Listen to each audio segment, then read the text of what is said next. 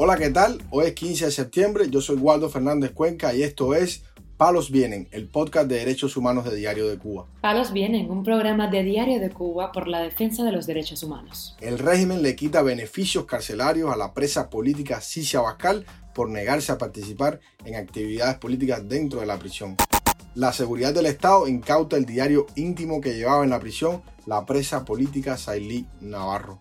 Las autoridades de la cárcel Melena II en Mayabeque niegan visita familiar al preso del 11 de julio, Manuel Velázquez Licea. El régimen acosa e impone multa al recién liberado manifestante del 11 de julio, Jordan Manuel Escobar Machín. Lo más relevante del día relacionado con los derechos humanos en Palos Vientos. Comenzamos informando que por su negativa a participar en actividades de reeducación política, la opositora presa Cicia Bascal Zamora será castigada durante seis meses en la cárcel de mujeres La Biotex, en Matanzas. Así lo informó Ania Zamora, madre de esta opositora, al portal Martín Noticias. Eh, martes 12 fue llevada a la dirección del penal, donde se encontraban varias oficiales y la directora, la, la teniente coronel María Cristina, quien le comunicó que ella era una presa indisciplinada, porque sí, si no quiere estudiar y participar en las actividades políticas, entonces ella manifiesta que sí es una presa indisciplinada. Sí no es una presa indisciplinada, sí mantiene una conducta intachable, pero con una posición política y sus ideales muy firmes. Ella no tiene que participar en nada, ella no tiene que reeducarse, ella no tiene que estudiar, porque cuando quiso estudiar aquí no se lo permitieron también realizaron una requisia sin la presencia de ella cuando llegó al cubículo tenía todas sus pertenencias sobre la cama y le habían llevado varias cosas, entre ellas su ropa de dormir que es algo fresquito por, por el calor insoportable. Nosotros ayer pedimos ver a la directora del penal para que nos devuelvan las pertenencias de Sisi, pero nos comunicaron que no que no estaba.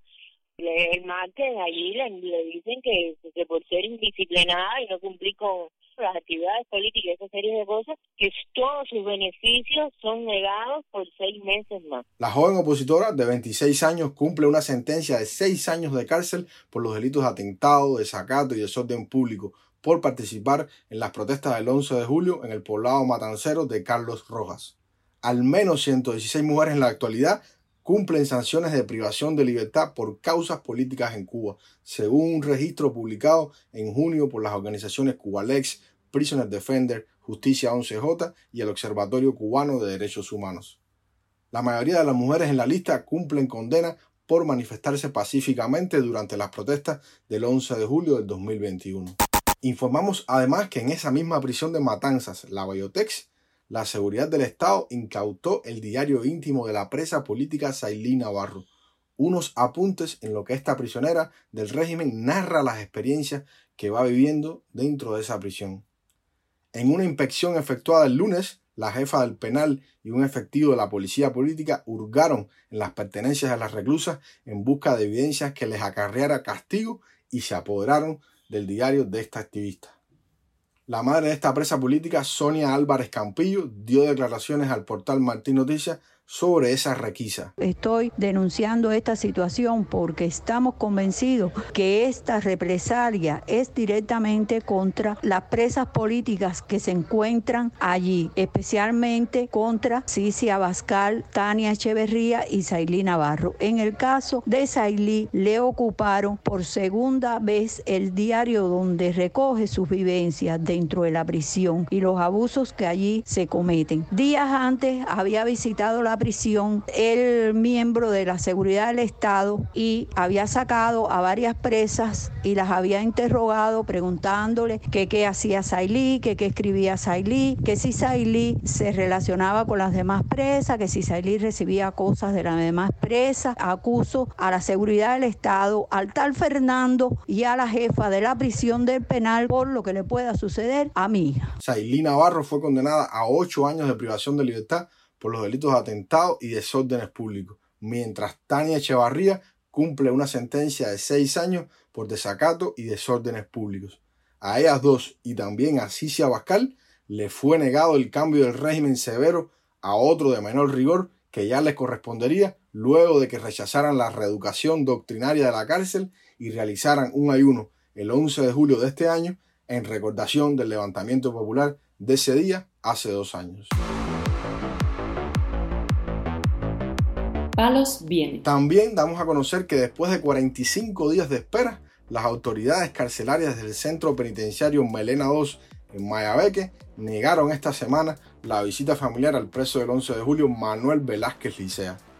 La madre de este prisionero, Zenaida Licea, dio detalles a Martín Noticias sobre la negativa de las autoridades y la falta de alimentos en la prisión. Con, Manuel es lo más grande de la vida lo que está pasando. Ayer yo fui a, verlo y no pude verlo, no me lo dejaron ver, porque por ahora no tenía visita nadie. Entró una, una mayor y me dijo, no esperen visita, pueden estar siguiendo ya para que no le cojan tarde. Yo dije, no, tranquila, yo voy a esperar el reeducador Frankie, que yo tengo que hablar con él.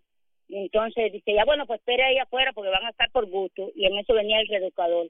Y yo le dije, a mí me hace falta tan siquiera que me le dejen pasar algo a mi hijo, porque mi hijo ahí no tiene nada de comer. Y no tienen nada que comer ahí adentro, porque ahí todos están bajo de peso. Y entonces cuando yo le dije así, él dijo, vamos a ver qué podemos hacer por ti. Y dio mil vueltas, rara, y entonces me recogió algunas cositas y se las llevó para allá adentro, como los cigarros, unas galletas y esas boberías. En el almuerzo no pude ni dárselo porque no le dejan pasar nada de comer, nada.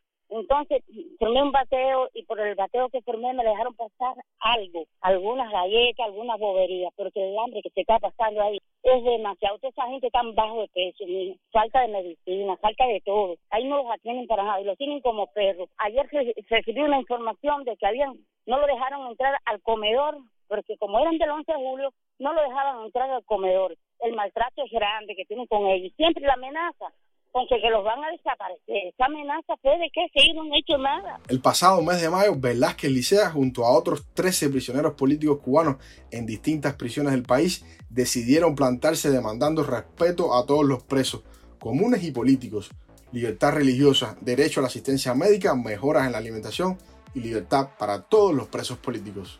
Para finalizar, informamos que el manifestante del 11 de julio y expreso político Jordan Manuel Escobar Machín, de apenas 22 años, está siendo acosado por la seguridad del Estado después de su salida en prisión, según reporta el activista Marcel Bardés en sus redes sociales.